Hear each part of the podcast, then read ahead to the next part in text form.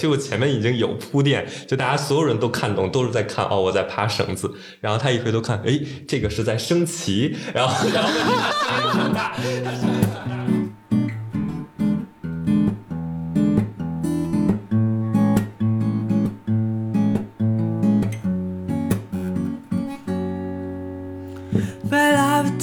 欢迎来到新的一期 Blur Mind。大家好，我是峰哥，我是简丽丽，我是王子。嗯，今天这期我们就请到了一个我们的新朋友，默剧的演员王子。对，默剧演员。呃，你能简单介绍一下？我们剧团叫拿大顶剧社，嗯，成立了有九年了，然后一直在做默剧，在默剧领域的一种探索吧，算是一种探索的这么一个。小组织也不算小组织，像人很少，我们人很少，大概四五个人那个样子。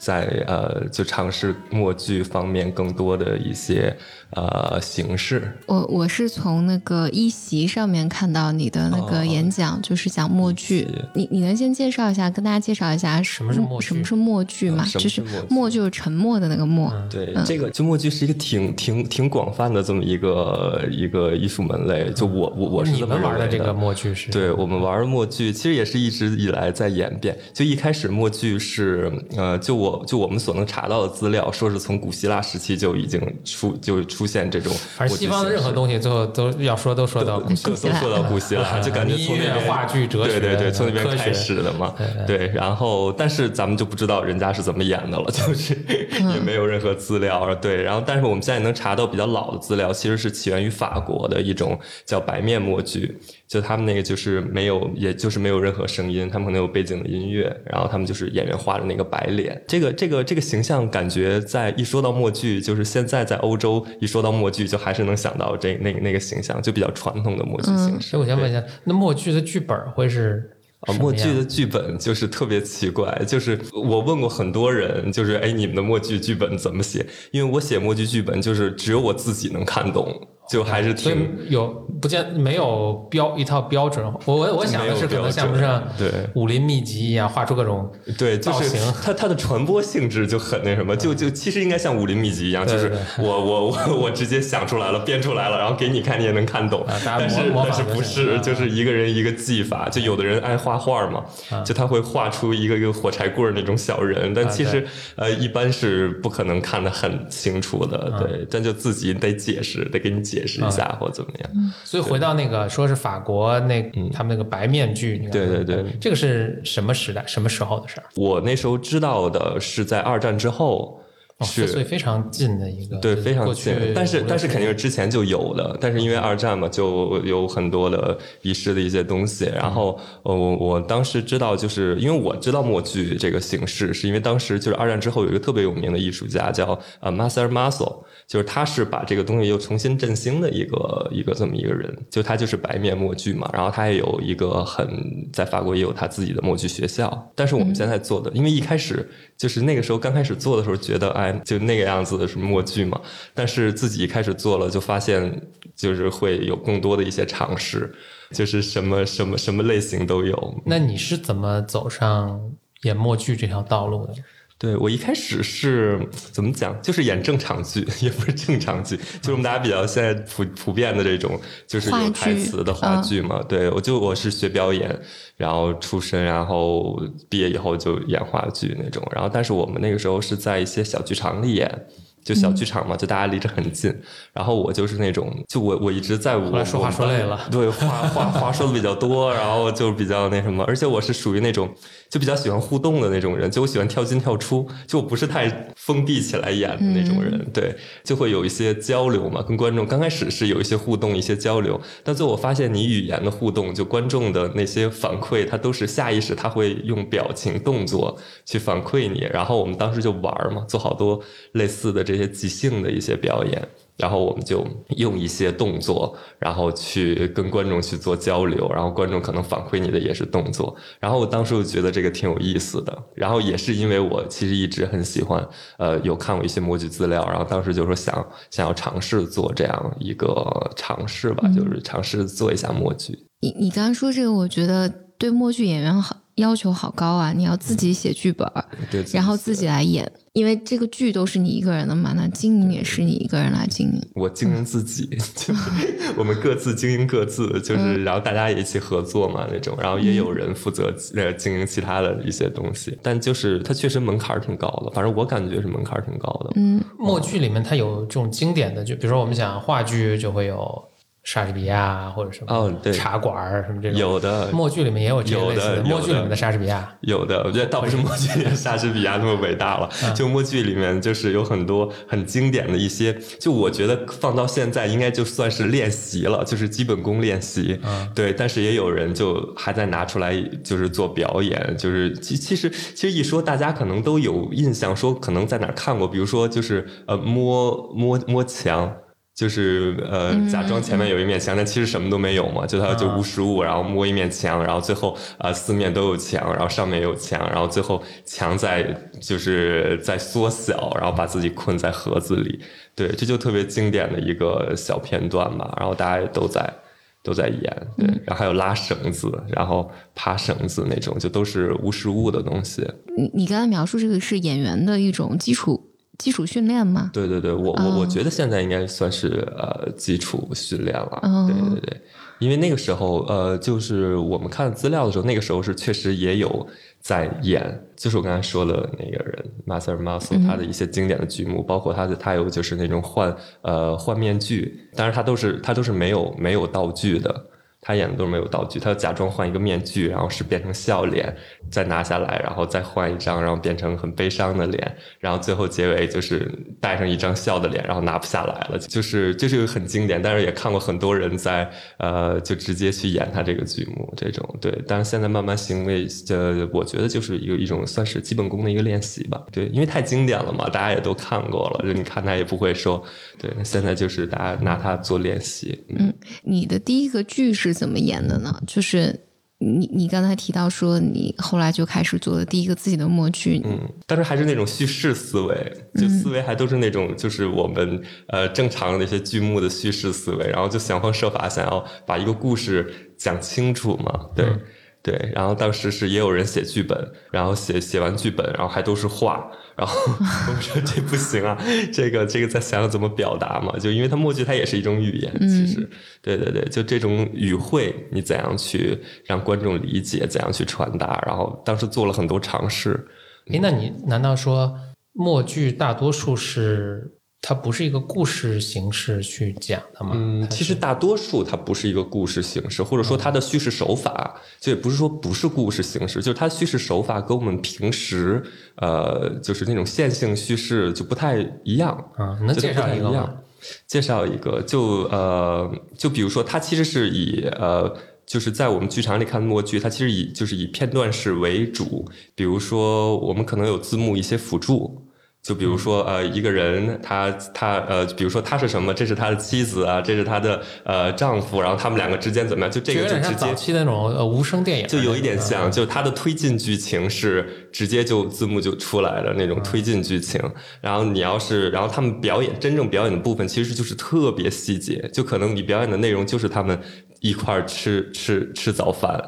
或者说一块儿啊，收拾收拾呃家里的卫生那种，就是在这上面就能表达出他们两个的一些关系啊，或怎么样？对，但他最对于推进剧情来说的话，就是需要更多的其他的去帮助，就字幕也好，然后包括音乐，然后包括一些灯光舞美啊这些东西去做一些推进的帮助。对，对，就他在表演的时候，他是很难做推进的。它目剧是很细节的一种东西。嗯，那一个完整的一场演出或者一个剧，它的时间或者就是多长时间演完，然后也是像咱们普通的话剧，嗯，那样一幕一幕这样去结构的吗？呃，这个也不确定，就发展到现在，也就是完全不确定。就是有那种可能，呃，两个多小时就一部戏，然后也有那种，你像我们平时演出就一个半小时，然后但是我们现在演也不是。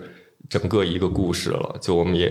不爱去做叙事的东西了，我们都是做片段的。对，我我我看到你们昨天晚上在北京演的那一场，一共好像是一个半还是两个小时，然后但其中有好几个片段，是不同的演演员，每个演员上来大概十五分钟。对对，大概是这个差不多。嗯，但昨天就两个人，其实 啊，对对对，就是那个他演三个，我演三个那种。这些片段之间是会有联系吗？呃，也分，有的有的就是以专场嘛，它是有联系。你像昨天就是完全没有联系的，就是各个专场里面，对，三个六六个小剧，六个小剧，对，六个小剧，对对对。然后，但是有的是有联系的，也不是有联系，就是说它是有一个主题，就在这个主题之下的一些东西，就我们可能想表达的。一些是什么？对，对你比如说我呃刚做的那个叫派对怪人，其实就是说我在派对，就是在参加派对的时候，我看到的奇怪的人，然后我把它给夸张做一个表演。那每一段落都是一个人物，但它其实是独立的，它又是一个。你你刚才提到你你当时是什么契机让你决定不会会不一定是决定，就是让你做了第一个默剧呢？哎，一个是。不爱背词儿，这是一个问题。然后，然后当时是还有一个，就是我们在互动的时候，总觉得说话不好嘛。然后我们就都是用一些肢体的一些东西，然后去跟观众去做交流。然后发现这种其实更简单一点，就是观众也是第一反应，他也会。反馈你就给人感觉也更好一点。然后还有一个问题是我特别喜欢无实物的东西，就一开始，因为一开始就是刚毕业那会儿做戏，它就是说白了就是你买不起很贵的道具，然后也也也你也雇不起就是工人来给你搬一些布景怎么样，所以就我们就说就喜欢去研究一些就怎么样去无实物去做这些呃把一个表演给进行下去。对，就是没有道具，然后假装这个道具存在，然后发现这个东西其实还挺有趣的，就是因为。就你比如说，你道具它就是道具，一瓶水就是一瓶水。但是我假装有一瓶水存在的时候，然后大家也都信服的时候，就你可以这瓶水，你可以各种玩儿，就它可以变成各种东西。这个是可能正常的东西，它是正常的物品，它是做不到的。它有自己的魅力吧，就能开发人想象力那样。我看过一些网上的片段，我没有，我就我没有到现场去看过默剧，但我看过你的网上的有一些就是那个剧目的片段。我当时我特别强烈的感受是，我觉得。哇，你你把他演的这么的好，以至于就很像是很像是我在看动画片儿。第一，因为你手上没有任何实物嘛，但是你的整个的表演会让我我没有在现场，我是隔着屏幕，都会让我信服，就是你你手上是有东西的，以及你你的互动，你们两个之间，就包括你跟观众互动的时候，好像就有很长很长的那个口香糖，嗯。但我我会感觉好像整个画面都很像是那个卡通动画片儿，对动画片，嗯，对，这这影响还挺大的，对我，对，其实别的默剧也不这样，不这样，这是我自己的一个探索吧，算是，对，嗯，这你能讲讲这个是怎么来的吗？就是就是因为太喜欢卡通片了，就是对，就可能听着比较幼稚吧，但是就是从呃从从从特别小的时候，那时候就看一些比较经典的那些卡通嘛，像猫和老鼠，嗯，包对包括其他公司的那些。对，然后就当时是因为就是因为喜欢看，就是因为喜欢看，然后那时候在做自己的一个探索的时候，就突然发现这些东西，因为它是它是它是有很多的那种流派，它是说武术要做的很生活化，对，然后我就觉得生活化不是特有意思，当然这个是很传统的一种，对，但是对于我来说，我可能觉得做做把它做的很生活化，然后包括有的时候很很很优美的那种感觉，我觉得就是。就是不好玩儿，就我想要更好玩一点的东西，对。然后我因为就是特别喜欢卡通片，然后就是什么卡通我也都看，然后对，就看到现在这个年纪，从小时候看到现在这个年纪，然后还没有看厌，所以就有时候就想说。嗯，就是去尝试，就我会去模仿。刚开始是会模仿一下，就是卡通片里面那些人物，对。但是很多时候太夸张了，你也完全不可能完全的模仿出来。然后就想，那怎么样去代替一些？就靠大家的想象力，然后去呃代替一下，对，就模仿他们的肢体啊那样子。所以这是你自己的风格，但它并并不是整个默剧的风格。它并不是默剧，它只是我自己一个探索的。来的一个风格吧，算是。你你做默剧做了多久了？九九年吧。九年，对，但这个做就有一点有，就算是有水分的九年，我觉得，因为一开始的那种了解还是那种就是很随意的了解一下，就从那个时候开始算。你比如说默剧这个在国内大概是什么样一个圈子呢？比如说有没有和你一样专门在做默剧的演员，你们可以去交流啊，或者去去哪儿学习啊什么的？就特别少，就特别少的一个，就其实没有多少人在做这个行业。对，就在国内。其实，在国外也一样，就是做这个行业的人也不是很多，对，但但但欧洲肯定是比咱们这边要多很多多一些的，但其实也算是在欧洲也算是少数的，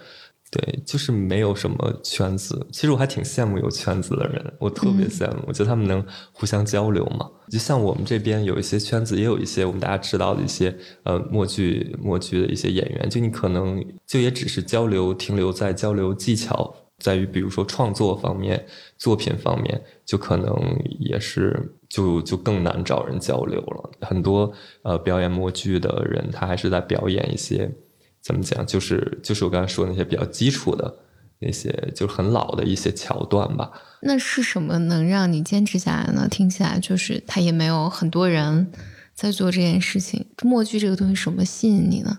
就怎么讲，我觉得有意思。其实我没太坚持，好多人都觉得蛮坚持的，因为没有人做嘛，而且挺难的。好多人好多人都问我这个问题，但我总觉得我其实没有太坚持。我其实反而是一种算是逃到这个领域里了，就是终于找到一个我能开开心心做的一件事了。对，其实我还一直挺享受这个过程的。就对于我来说，因为我一直想做喜剧嘛，就我特喜欢喜剧这些东西。那时候就说，但是语言的喜剧我又不是特别的在行。我那时候就是，其实第一步刚才说到第一步做模具，也就是做着玩儿，当时也没有想到自己能干这个。对，但做了一步以后，就觉得虽然觉得也不是特别好，但是嗯，就觉得观众的反应是跟以前不一样。然后我自己对这件事情的，呃，在表演时候我的状态也是不一样的，感觉热情特高。因为我也学表演那种，就感觉比我演其他的东西热情要高好多。对，当时也想到，因为没有人干这个，肯定蛮难的嘛。就是大家也也不太理解这个，因为干的人少，然后演的也就少，然后看到的也少，所以了解的人肯定会少，所以应该会蛮困难的。那当时也没有想太多，就觉得，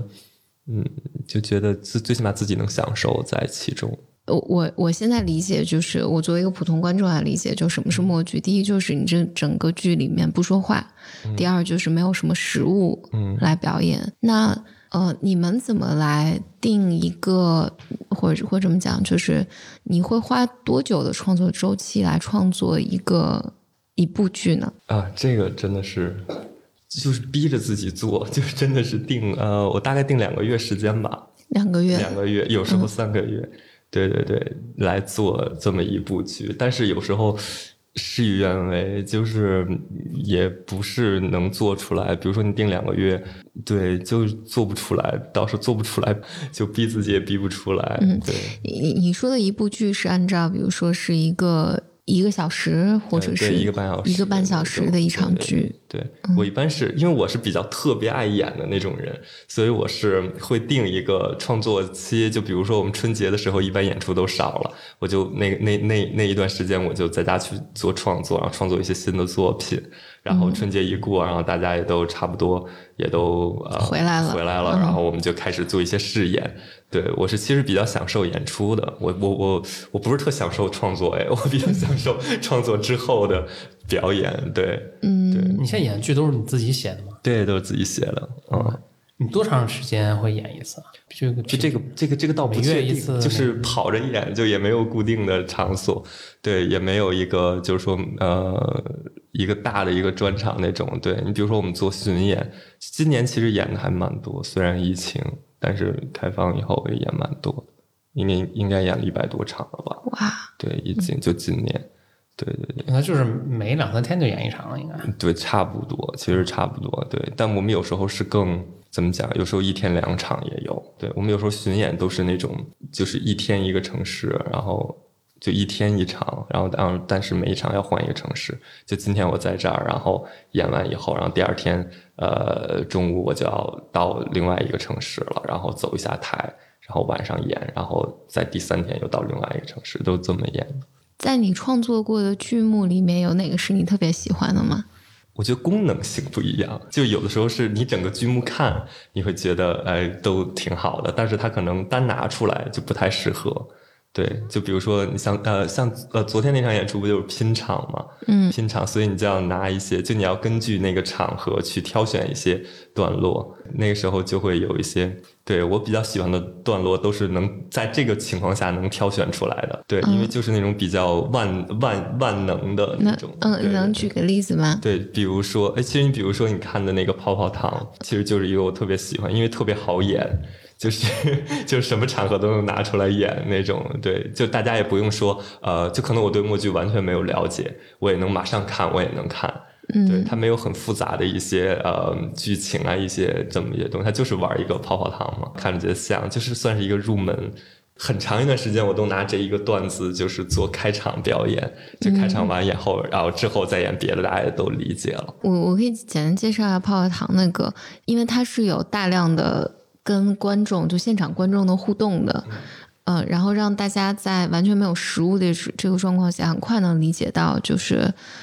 你们之间是有一个泡泡糖的，啊，对，是嗯嗯，是粘在他的脚上，粘在他身上，对对，因为而且当时是那个演讲嘛，我记得，嗯。对，当时说的是，因为演讲主题就是关于想象力，就是我们想象力的一个互动，然后我觉得这一段放在那儿就特合适，因为就是我想象出来的东西，然后大家也同样，就我们能在同一个频道去想象同样一件事情，觉得就放在那儿很合适。当时演的这一段，你这么表达的时候，我觉得特别像我们之前去看那个 AR 的东西，就是虚拟现实的一些，呃，因为我们在见一个游戏设计师，然后他也提到过，就是当人们进入到这个虚拟现实里面的时候，他可以把这个东西，比如说反重力，就一个东西一个球我拍下去，但比如说从我的头顶掉了下来，它会让人有这种很很很多很多和现实完全不一样的体验。但我听你描述的时候，就虽然你没有实物，但是你完全通过就是 徒手。徒手 纯纯来对吧？徒对对对，徒手创造出了这种呃，让大家和和你的想象力一起一起在工作。那你表演中有什么有趣的事情吗有？趣的事情，就互动的时候都蛮有趣的。嗯我们有一些互动就是比较算是深入互动吧，就是有有有跟观众一起去做表演的，可能观众需要上台跟我们一起做表演，教他做或怎么样，然后有时候就会碰到那种观众，其实我就最喜欢这种观众，就是他就是他可能因为他马上上台，然后他可能转不过来那个大脑不转了啊然后但是所有人就是所有人就其他的观众都明白他应该做什么，然后但是他做什么都是错的，然后他也不放弃，就那个、那个是最有意思的。有有没有是是哪个是你记忆特别深刻的故事？记忆比较深刻的就是，就当时是说我演一个蜘蛛侠的一个那么一个角色嘛，向他设那个蜘蛛网，然后让他就是那个手就被他就要被困住了扣住就被啊困住了嘛。当时我是设他就是设，哎，先比如说我就已经教教好他，比如说，哎，我我我打第一下的时候，他是用呃右手就被控住，然后打第二下的时候，然后左手被控住，然后他就会有，他就经常就是那种，就是他第一次他就比如说，哎，右手被控住，然后打他左手的时候，他左手被控住，右手就拿下来了，然后再打他就这样，然后大概重复了三四次，然后就是一直这样，一直这样，然后就一直纠正，然后他就一直忘，然后对，然后大家都觉得特别逗，他实在不行，他就实在跟不上，他在那摇头，然后然后我就叫另外一个观众，然后那个观众就特别配合，他就跳上来，然后我就跟他一起，就我打这边他控住那边，打这边控住那边，然后就一套做完以后，然后让他照着那个观众去做，然后那个就是那个跳出来的观众，然后他还特别自豪那种，大家一起玩比较有意思吧，嗯。你们是每一期的默剧都会和观众们互动吗？嗯，我们一般是也不是每一次，就是一般很大的一个专场，我会把这种互动放在后面。默剧是不是主要是喜剧啊？这个就喜剧居多，但是也不一定，就是有就是有很多的就不是喜剧的做法，就发展到现在是喜剧居多。哎，很多人都问默剧是不是主要是喜剧？对，但是因为我听你描述的很多，对，因为因为我是做喜剧，我就完全都是在描述喜剧这些东西。对，嗯，对，但其实也是有呃，就是不是喜剧的。你刚才说那个最早说那个，我听着还挺，还现在还回味，就是他戴各种面具，最后戴出一个对其实其实很笑面人的面具这个挺挺悲剧的。对对对，这个这个就很悲剧那个感觉，然后拿不下来了，一直笑，就拿不下那。个笑面人那本小说嘛，就对，很很值得思考。你是科班学表演出身的吗？嗯，对，之前学的那些表演的理论啊，我听起来默剧，就你描述出来这个默剧，还有就是它不是以叙事为目标的，又没有实物，又没有语言，它和你之前学的那些表演理论啊什么的，能应用上吗用不上。我我的同学，就当时的那些朋友同学，知道我干这个这个职业，还都挺挺奇怪的。就是虽然都是表演了，但是就完全完全不同。对，嗯因为我因为我是在在北京读的那个表演学院嘛，就是。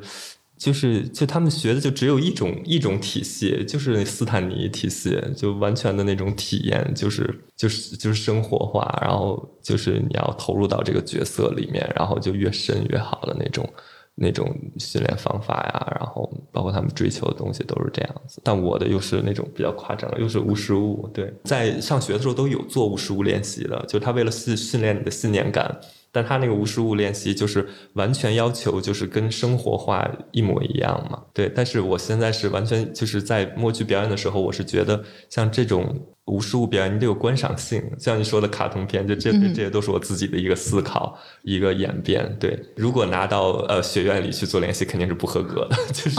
对 对，就是不是他们要训练的那个那个那个状态。你学的是表演，然后是学那大学我猜就是四年，呃，对，对是吧？哎，我一直挺好奇，那学表演都在学什么呢？假设我想考这个的话，对对对其实还挺这就他四年的经历是怎样？对，其实他第一年开始是会呃做一些像呃，这其实我们大家都听过这个词了，就是那个叫什么，就是解放天性练习，就是让人解放自己的天性嘛，就是能在台上呃去，就你要解放天性，你才能融入到别的人物里面去，你就不是你自己了嘛，就你要把你的天性给解放出来。然后还有动物模仿练习，这些都是在解放天性这个大练习里面的。就开始第一年其实都是这一些，就在表演类是这一些。OK，那问题就是，OK，咱们做解放天性练习。嗯，那你们考试怎么考呢？说他解放天性一百分，你解 考试考试考试就是啊？怎么呃。做作业呢？就是怎么做作业？对，作业还是要有的，还真的是有作业留作业业。你比如说，大家都观察，比如说你观察一个呃，就是什么动物嘛，就你自己想，什么动物都 OK 啊的，就你自己想。然后，但是就回课，然后就一个一个上，就比如单人练习，就是一个人一个人上那种。就你来你来做一段，然后老师可能对你做一些也不是猜什么动物吧，老师会对你做一些评价啊，或或一些怎么样，一些一些点评，然后一些指导，就是说，因为他看的并不是说像不像，他还是看的是你的一个投入的那种感觉，就你有没有体会到这个老鼠的这个？对你有没有信你是这个？对他其实这个练习是练习这些东西，就一开始，追追加问题，一是那大家可能选很不同的动物，那对对对，就怎么评分是吗？对，那有的动物很容易，有的东西很简单嘛。比如说对对选个猴子，这个就很容易看出来猴子。确实是但我选你，你装一个，比如穿山甲或者嗯是嗯，乌龟，乌龟可能也比较简单。穿山甲真的很难，穿山甲什么样子我都没见过，真的穿山甲啊，你你所以你要选一个很难，我就比如选一个海蜇，是神经病，为什么要选海蜇我蜇？觉得那对，老师老师会评价，所以嗯，你可以选择一个你比较了解的动物。我选个树，比如说是吧？一是那你你这个作业很难标准化，嗯对？很难标准化所以那这个相关的问题也是，那这个评分儿好像特别取取决于老师了对，，其实就取决于特别主观，对吧？嗯老师觉得你这个好就好，老师觉得你。但我觉得我觉得你要是演一个动物的话，也不是某一个动物，我觉得也是一个，比如说一个悲伤的穿山甲，或者一个高兴的猴子，就是它，我我觉得它它里面肯定是有很多主要的评分系统，应该是在那个情绪上面，而不是其实在这个倒没有说，这个就很快带过的这个环节。就我们嗯之后有一个，就之后有一个叫观察生活练习，就这个更、嗯时间更长，就会花更长的时间。就刚开始观察动物，然后模仿动物，它这个观察生活可能就是你看一个人，就真的是你现实中的一个人，然后你也不用表演任何剧情东西，你就把它，你就是去。模仿他那个生活中的状态，对，那个是真的是什么样的人，就那个那个环节就会出现很多什么样的人都有，就是观察什么的都有。然后老师那个时候我记得特别逗，就我们老师还会想你观察这个东西的可能性。我说我当时，我当时我记得我演了一个算命的，然后老师说你告诉我你真的看过这个算命的本人吗？我说没有，我看的是视频，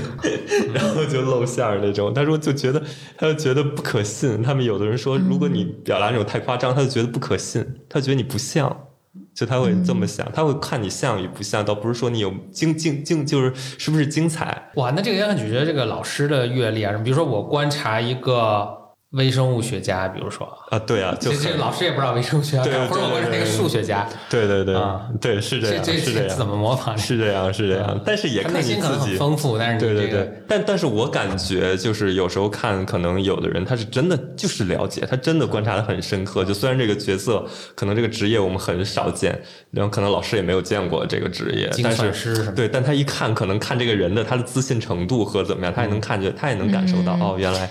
是是这一类人，这一类人是这样的，我觉得他能感受到吧，应该对。但我觉得，如果如果你真的去观察一个人，然后你也真的比其他人更了解这一个人的话，你一定会做出一些异于大家想象的东西，呃，不同于大家想象的东西。就好像咱们面试似的，比如说大家都都说我去做了一个什么市场活动，但是他真做过的，你追问一下，你就是很快很容易就追问出来呀，这些细节。嗯嗯，哎，那这是。这比如说一年级的课，那最后随着逐逐渐大一、大二、大三、大四嘛，那你这课程可能逐渐深。对，那深是会往哪个方向深？比如说你会学些特别深奥的理论吗？还是说这个演的就越来越？炉火纯青，呃，就是在我们是其实有也也是分的，就刚才咱们聊都是表演课，嗯，对，就表演课它其实还是以就是交作业回作业，就是在让你上上上去去演为主，对，然后再往后面深，可能就是一开始他会让你演一些，就你就不是演剧本了，就演一些呃小说片段，就它有一个环节叫小说片段。对，就因为小说里面就是为什么这个简单，是因为小说里面他写的很清楚，就这个人的心理活动他都给你写出来了。就剧本里平时是不会有心理活动这些东西的，就包括他是一个什么样的人，就都。都都剧本里是不会有的，嗯，对，就小但是小说里会有，所以说你可以看到很多这个人他之前的故事，然后怎么怎么怎么怎么样，然后你可以就是投入到这个角色里面，呃，就最开始去真正表演的这么一个剧目，一般都是从小说开始就开始表演小说，对对对，然后小说片段之后，然后才是一些呃，就是影视片段、剧本片段那种。其实它最难的，我觉得是一种，就是你了解这个角色。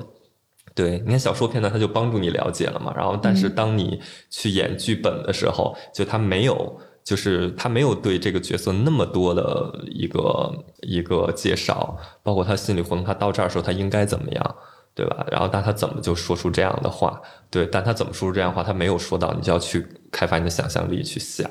就是他。经历了什么？他的内心经历了什么？说出了这句话。有没有当时你做的作业就还挺挺困难的？我当时感觉，当时感觉做什么都困难，蛮差的学生。那个时候，就我对自己的评价也是，就是刚刚及格的那种学生吧，算是。对我老觉得我做的不是特好。但是我毕业那会儿，就我们拍那个毕业戏，我就找到了一种自信感就爆棚，因为当时我们拍的是一个北京的戏，就他说的都是北京话，然后我就是北京人，就北京话又不同于普通话，它还是有不一样的，所以说他那个词好多。好多我们其他同学都是看不懂的，你知道？然后都我我就是特别信手拈来，就是 特别那种，就完全就是自我，就是就是就那个时候就想，其实是你跟你自己越近的那种角色，其实你是肯定是你能演的。当然，就是好的演员就会不停的去挑战自己嘛，就是就专挑自己离自己远一点的，然后去去把自己的三观和角色的三观凑到一起。就这些都是好演员吧？我感觉我不是太好的演员。我听起来好像是，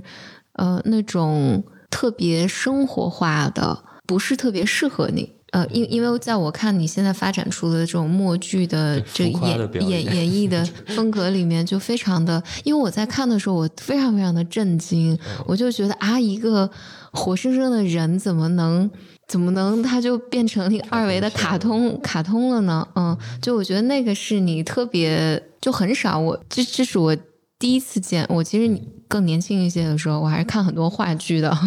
但这是我真的是第一次见到有人把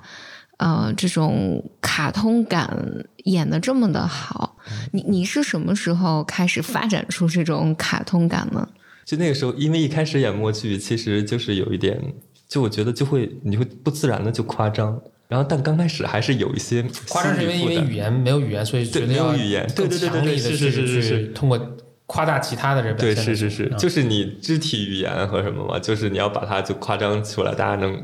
看得更清楚。但其实一开始还是有一个，就心里心里会有一个防备，就是觉得就是觉得太夸张了，是不是不太好啊？就是那种对，然后就是慢慢的就放飞了吧，就是因为也随着时间。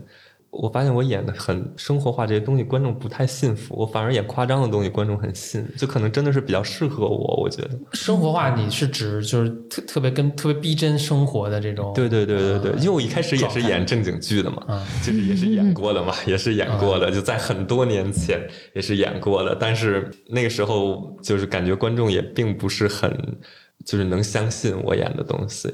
是这样，对，但是我反而演，就是我发现有时候夸张起来啊，怎么样？哎，观众还是就给的反应也不一样，可能他们也比较喜欢，然后我就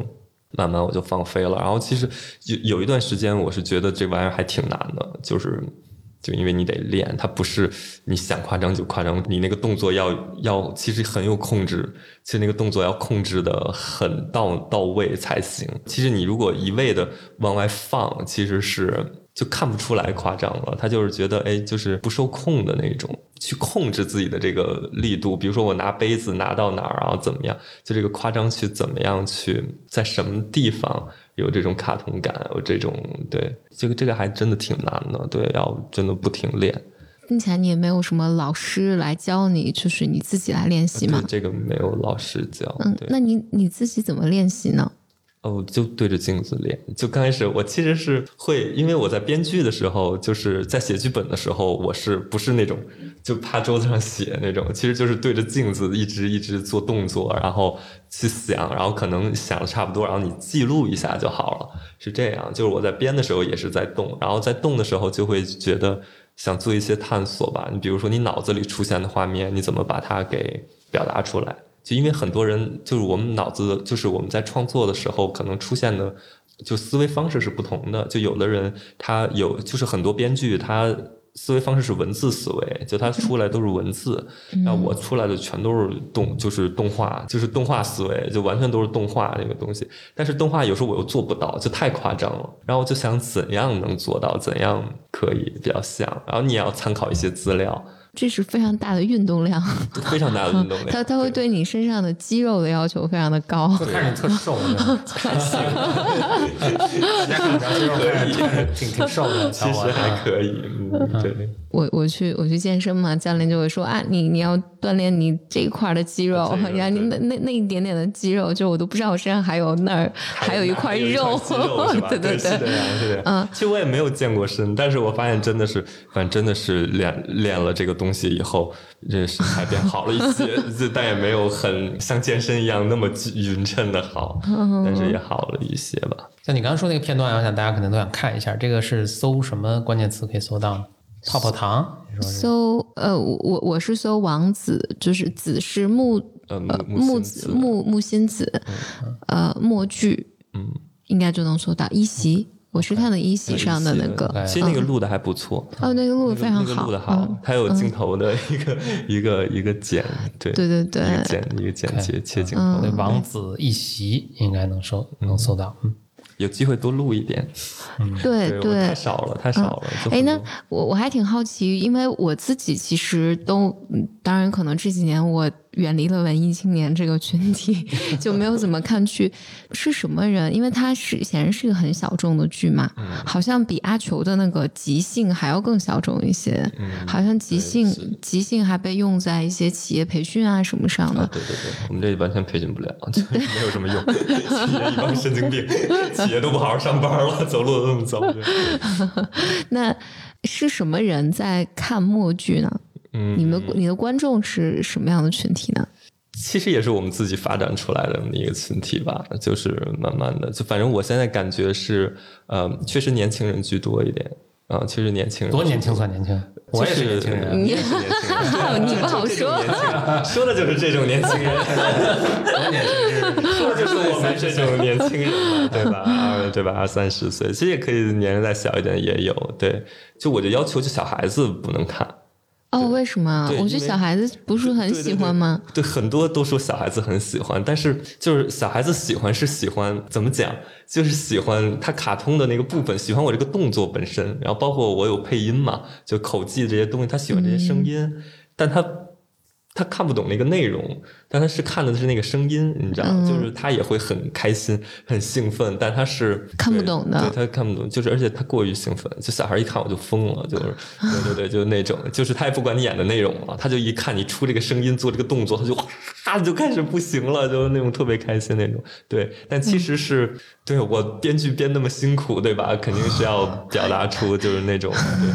你觉得你你的你的付出没有得到尊重？对对对，这也太。简单就被满足了，对吧？是这种对，所以我没有小孩子，因为呃，而且有时候就小孩子跟大人一块儿看的时候，他获取的东西是不一样的，嗯，他们想获取的东西也是不一样的，对对对。然后我这个东西从出发，呃，这个思维，我我我的思维就是出发点，我的想象全都是服务于我们这种，就我的这个。呃，年龄段的人，对，也不是这个年龄段人，就肯定不是小孩子了。嗯嗯，对，肯定。或者你你想提供的服务是什么呢？就是想想我我我是想让大人变成小孩子。嗯，对我是想让大人能想到，哎，就开发大家的这个想象力，然后成为这样子那个那个状态，就是让人想到，哎，我们。觉得很好玩，像我小时候一样那个状态。其实这个是我挺想做的事情，就就但是小孩子就是小孩子呀，他就是那个样子，所以我就觉得嗯，就没有太大必要，就是对他没有那个功能。对对对对对对，而且小孩子你的内容还要有把控，就你要负更大的责任，所以我们现在就也不给不让小孩子看那种，就未未未未成年。小孩子好可怜。说想起那个安徒生童话，大家都说安徒生写的是童话给小孩看的。安徒生就安徒生特别不同意，安徒生我说我这写都是给大人看的，根本不是给写写给小孩看。然后你其实看他那童话，其实很黑暗，很黑暗，就是这个，我就小孩一可能看不懂，二是看懂了可能更糟糕。对对，安徒生那些童话多可怕，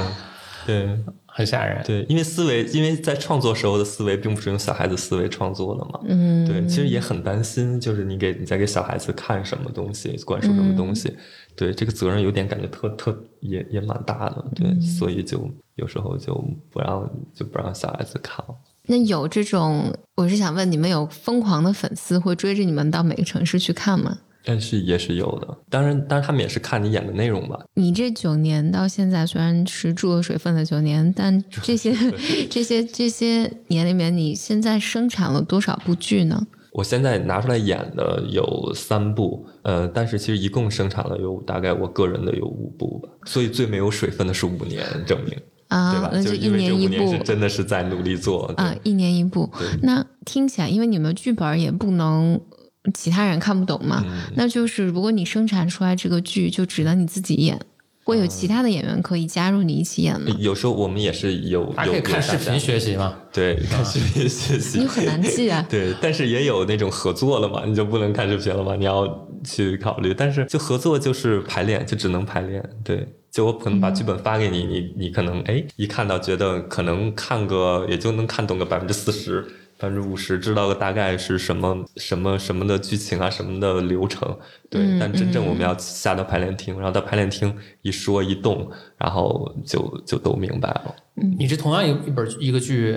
这场跟下一场演，其中有多少百分之多少是就基本固定的，有多少是即兴的？剧情类一般百分之。就剧情其实都是那那那些剧情吧，百分之呃七八十吧。但是但是其实就即兴的其实还蛮多的。就你根据现场，你就会有一些改动，就都不用去就就你不是想好的，就你根据现场的反应，你就可以去有一些改动。对对对。然后现在脱口秀特别火，就今年开始的啊，观众接下茬儿的问题，就今年开始的。然后有的观众就会接下茬儿，然后开始就是就是会跟跟他们接下茬儿的内容也会做一些呃反馈吧，互动那样。那举个例子吗？呃，就比如说有人给我加油，就是。就是你比如说我演一个呃，我演一个就就呃就其实其实其实昨天就有，昨天我最后结尾是那个蜘蛛侠，然后我演蜘蛛侠，就是那种很傻的那种刚成为蜘蛛侠的那种，然后然后要戴面具，然后觉得自己特别英雄那种，然后观众就有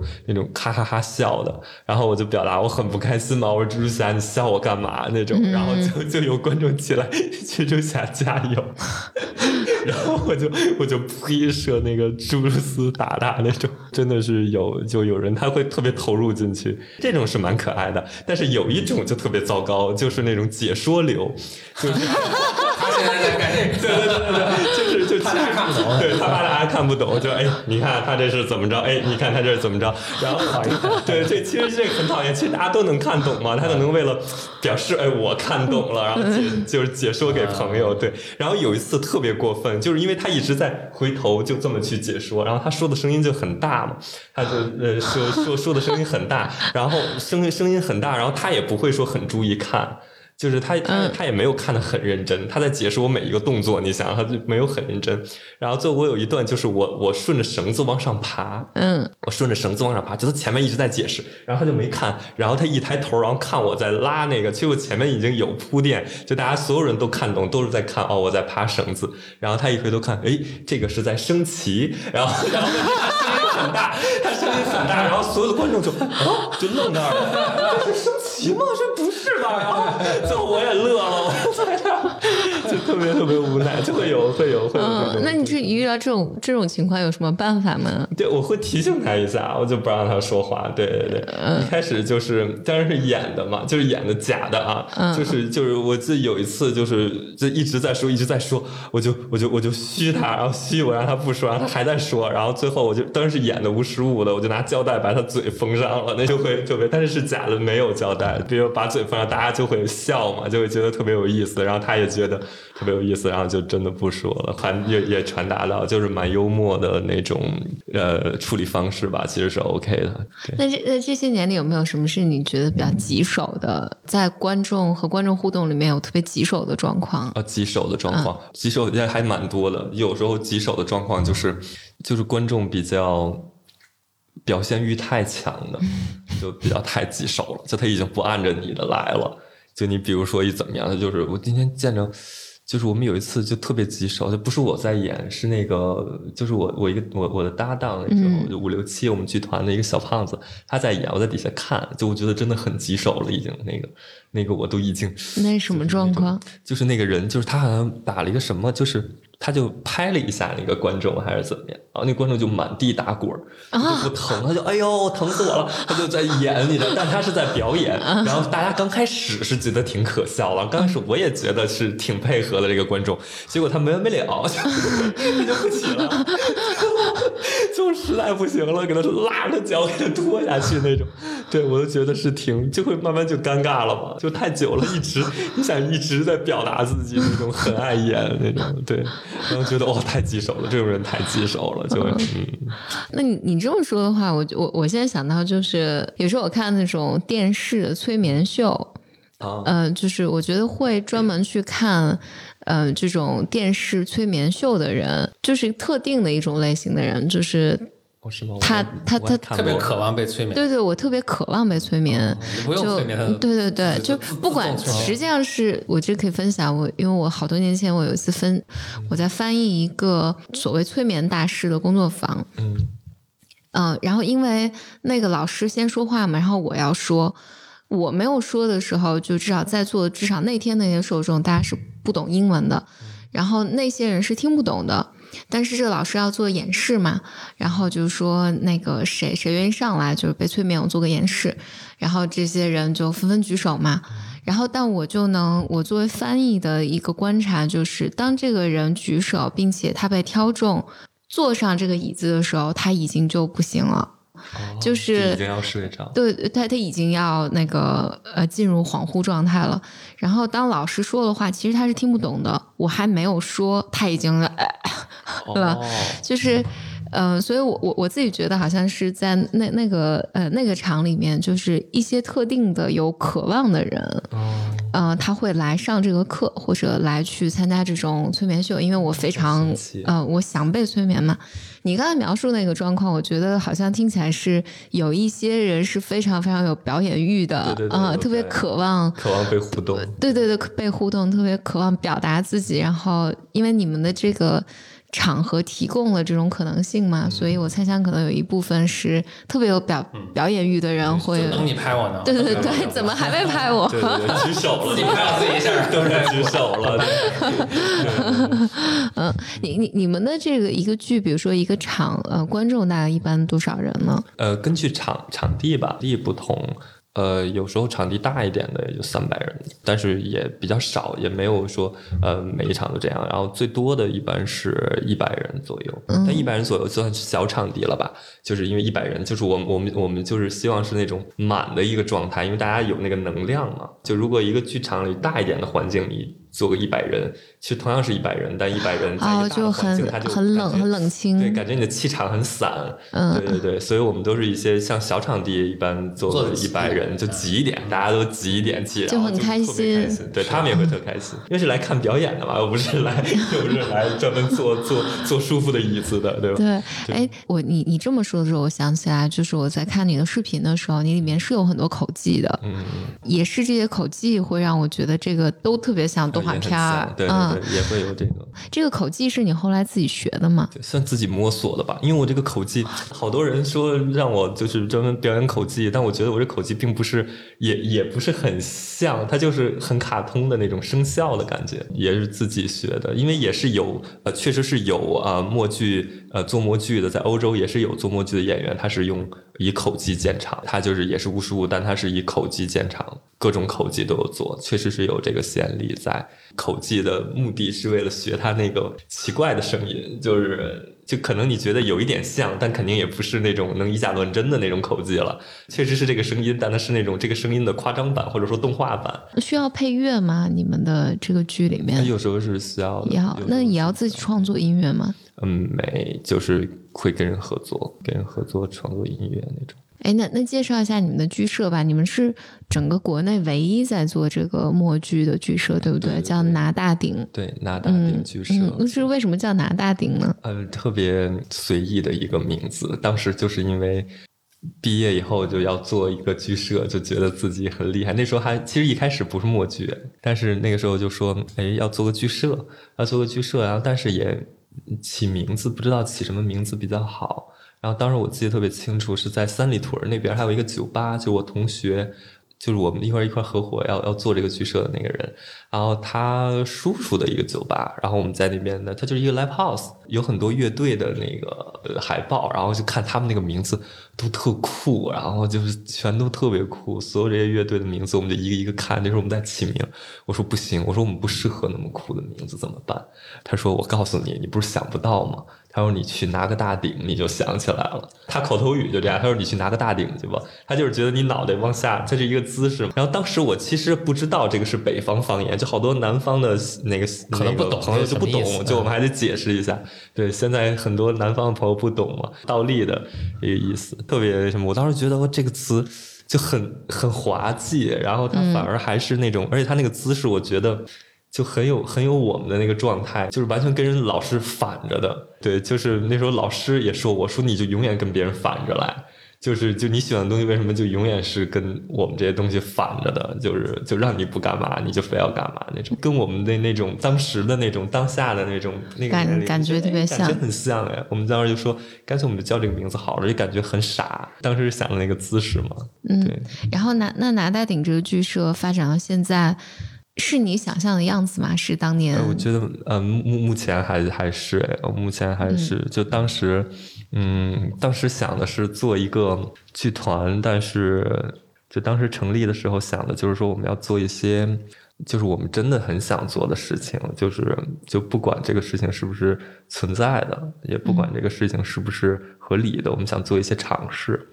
对，因为当时那个时候说做戏也是想做一些跟互动相关的跳进跳出的那种东西，然后慢慢的，而且当时跟我们合伙那个他就是一个玩音乐，他是做乐队，他根本就不是做戏的，是哎就没有必要去做一个已经有的东西嘛，做一些奇怪的事情，对，所以发展到现在也还好。当时就是一开始就是说我们不能太怎么想，太过于那种商业化的一个剧团。当时是这么想的，就是说大家应该有一个很自由的一个探索的时间和这个和这个期待，就每个人都应该对自己有一个这样的期待吧，可以尝试更多的东西。然后，但是现在发展到现在，其实还真的就是这样，可能有一点懒散。但你们是不同的演员，会有自己的风格，对吗？就到这个程度，哎，真的到这个程度，就不知道为什么，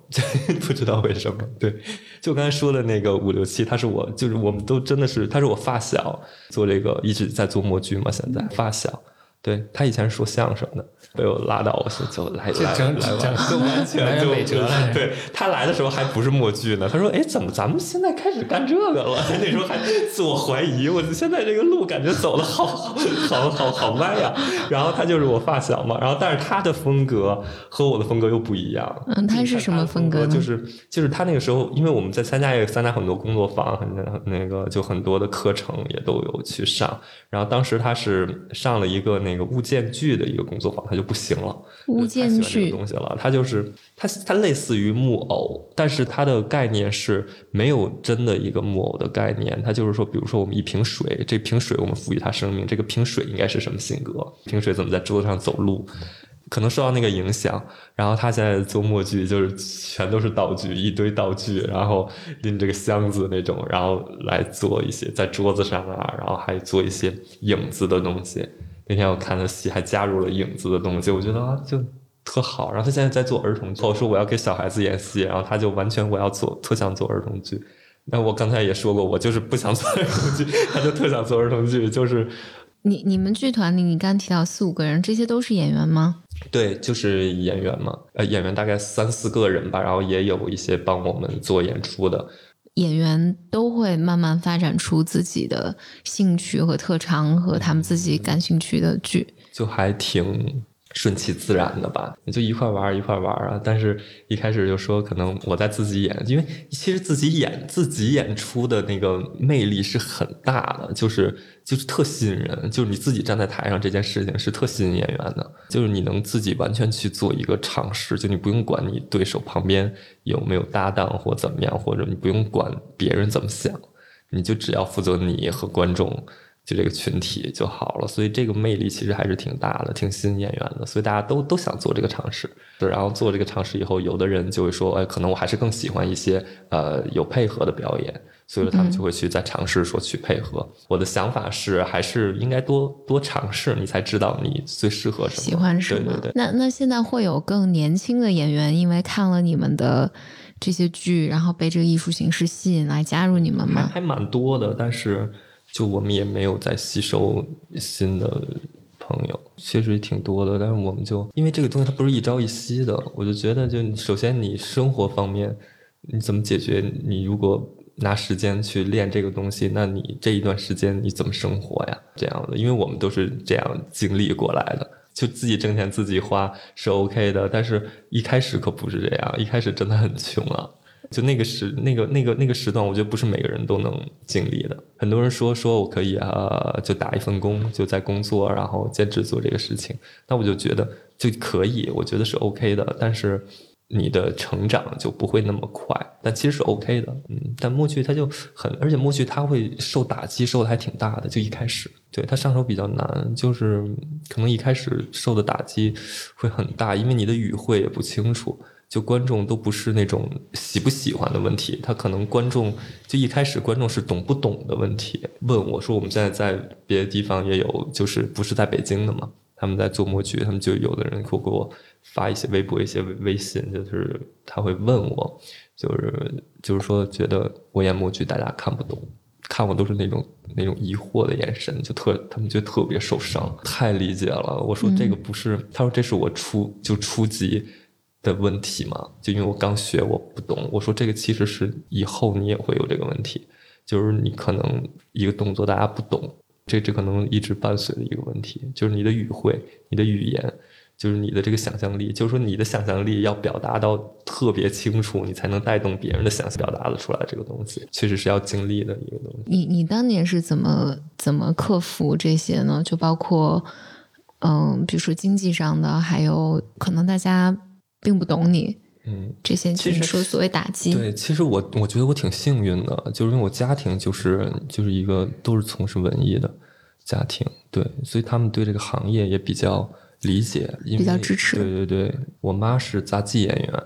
对，她是中中国杂技团的杂技演员，然后她经历的是，就她的经历就是她在小时候她就上了中国杂技团的那个学校。然后他们，因为他们杂技得从小练嘛，然后他就是毕业，然后进团工作，然后工作就一辈子，就是演杂技，就就就一辈子就这样。他是在那个怎么说？他觉得算是铁饭碗吧，对，练杂技当演员。我也是做这个，然后他也特希望我做演员，他就特别希望我做演员那种。然后，对他，他跟别人都说我儿子以后就是艺术家那种，对，不用找工作，他就是艺术家那种。但是他那时候跟我聊，就是说，你看你毕业是没有人给你分配工作呀，因为他那时候都是分配工作嘛。他说你没有分配工作，你就只能自己找活做。他说真的很难，就是就有上顿没下顿嘛。那个时候毕业那个时候就这样子，然后他就说你干脆你想干嘛干嘛好了。他说你喜欢什么样的表演你就去。他说我也不给你找一些团一些怎么样。对，你就去就好，自己做你就自己做吧，再支持你几年那样子，就是你算是你多上两年学，你自己去学习，包括我那时候去学习一些，就一些工作坊啊，怎么跑那些东西嘛。对，其实我觉得这个支持还挺大的，然后再加上我其实也不太花钱，那时候也不太因为穷嘛，就也不太花钱。嗯，所以没有太大压力。当时家里没有给我太大压力，他们就觉得就是那怎么办呢？他说我们都都是干这个的，那你这个时代就赶上就不好，他就没有人管你。他说那你就这样就好了，就对对对，他们比较接受，他们哦，真好。可能因为我小时候就是那种比较没有出息的小孩，就学习特别糟糕，特别差。他们觉得哎呀，这个孩子以后以后以后好好活着就行了，期待值就本来就低，也有可能对。那我觉得最后你跟大家说一下，大家从到哪儿能找到你，以及怎么才能看到你的剧吗？可以关注我的微博，叫子子子，就木心子，叫叫哇哦子子子，就是就是 O W O O W O，然后子子子，然后子是那个木心子，可以关注我微博，然后也可以关注呃拿大顶剧社的微博。然后还有拿大顶剧社的微信公众号，都叫拿大顶剧社。拿大顶剧社，拿是用手拿的拿，大是大小的大，顶是头顶的顶。嗯，说给南方的小观众们听，对他们不懂是哪个拿大顶的。对，马马上你们接下来会的演出会是在哪儿？什么时候呢？嗯，接下来我们现在是场地还没有太定，我们接下来有一轮巡演，对，有一轮巡演，大概是在呃北京，然后上海。然后上海周边，苏州啊，就这些城市会有一个巡演，但是是一种很小规模的一个专场的巡演。然后我们会把节目单在提前把所有的节目打出来，然后所有的节目打出来，然后然后让小朋友们去呃说想看什么，然后那个样子，然后我们再做一个调整。然后每一站可能表演的内容是不一样的。可能会有一些调整和变化。这个时间是这个时间是在十二月底一月初，呃，应该就是一月初了，我觉得。二零二一年的一月初。这这个相关的信息都可以在拿大定剧社的微博和微信上看到，对，都能看到。嗯，好啊，好啊，期待。嗯，好，嗯好，嗯，那就谢谢王子，王子来做客 B 完，耶。好，我们下期节目再见，拜拜。Bella vitesse où hier refond le temps à fall, temps le fond le fond le dans le temps le temps la lèvre fond le nez à lui ou la terre.